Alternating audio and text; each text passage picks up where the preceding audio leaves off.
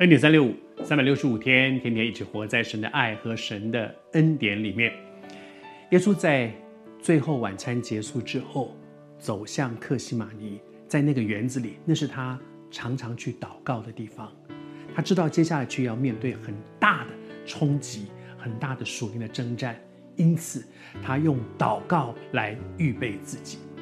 然后耶稣到了那个园子的时候，耶稣跟门徒说：“他说你们要祷告，免得入了迷惑。”昨天跟你分享说，门徒很迷惑，因为搞不清楚耶稣到底在说什么。然后他们觉得那个这个事情又大又难，想不通，很烦恼，就钻到问题里面去。我们来学习说，够了，求主帮助我们在神的恩典当中恩待我们，从问题里面出来，免得入了迷惑。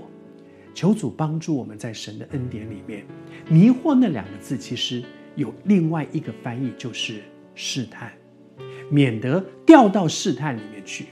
试探那个词的原来意思，它有一个意思是什么呢？就是一个洞，路上有一个洞。人生你在走路的时候呢，有人故意恶作剧，有人故意要害你，在人路上挖一个洞，然后你不小心，你你没有注意，就咚就掉到那个洞里面去。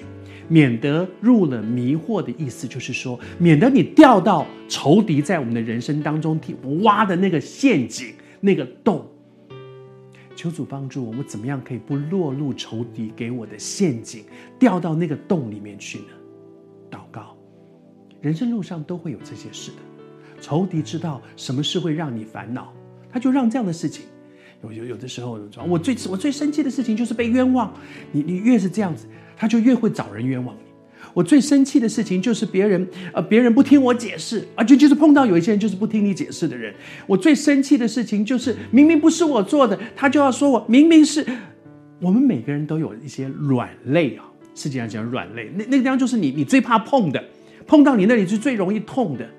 仇敌知道什么是我们的软肋，仇敌知道什么是我们的弱项，仇敌知道什么是我们那个最容易引爆我生命里面的那个破口。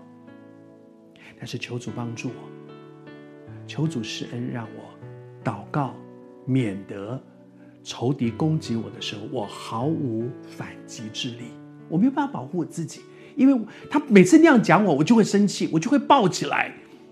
求主施恩，祷告使你不落入撒旦在我们人生路上挖的那个洞、那个陷阱，不会掉到陷阱里去，不会掉到试探里面去。靠得住。